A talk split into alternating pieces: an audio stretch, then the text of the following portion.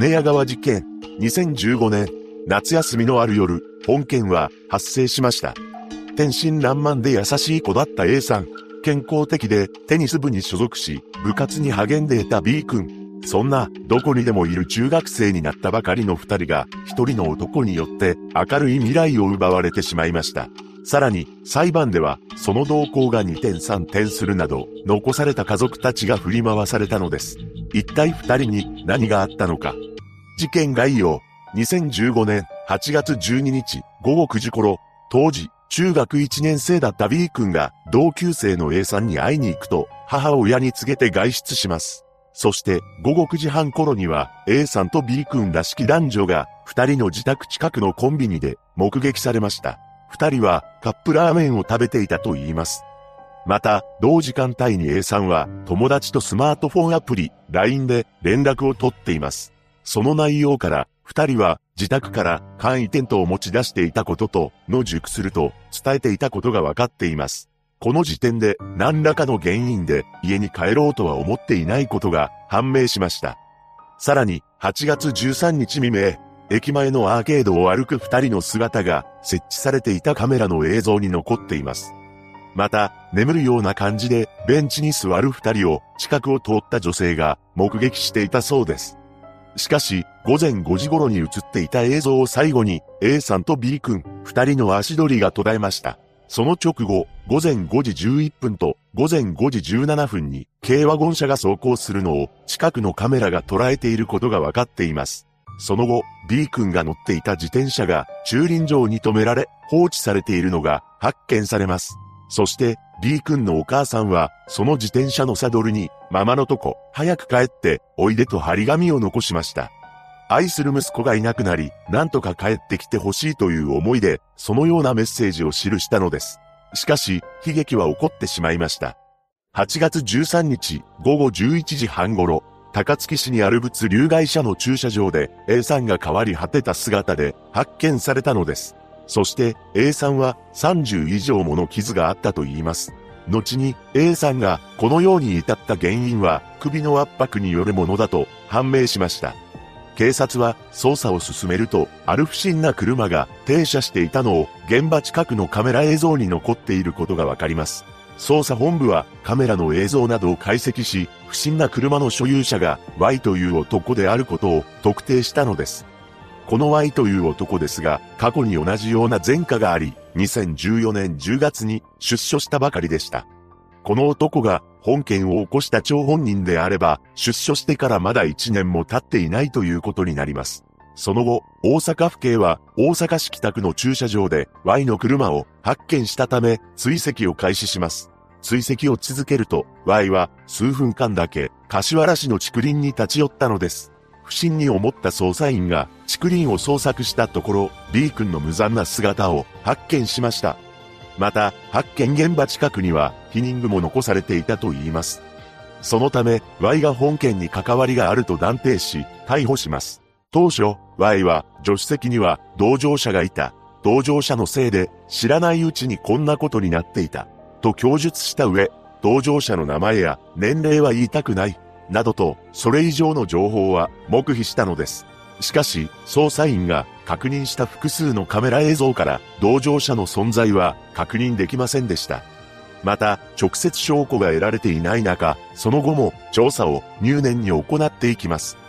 そして Y の車内から検出された成分を調べたところ A さんの DNA 型とほぼ一致したのです。さらに A さんと B 君の体からは眠らせるために使用されたと思われる成分も検出されており、Y の車からも同じものが錠剤として発見されます。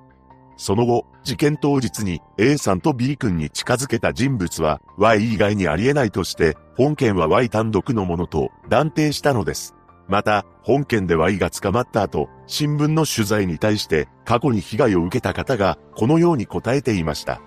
今回の件で Y の映像をテレビで見て、あいつだとすぐに分かった、と証言しています。そして裁判が行われることになり、Y による驚愕の発言が相次いだのです。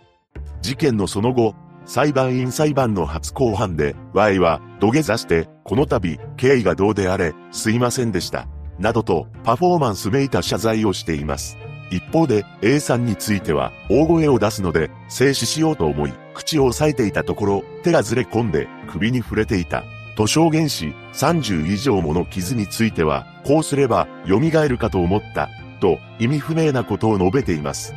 また B 君については熱中症などで動かなくなった。とあろうことか無罪を主張したのです。そして Y が逮捕当初に車内に同乗者がいた。と供述したことについては、当時は頭の中が混乱していた、と述べたため、嘘をついていたことが明らかになりました。さらに、B 君を放置した場所の周辺に、ヒニングが発見されたことについては、大阪市内のサウナでゴミ箱から他人のものを拾った、と答えており、他人のせいにしたかったと偽装工作を認めたのです。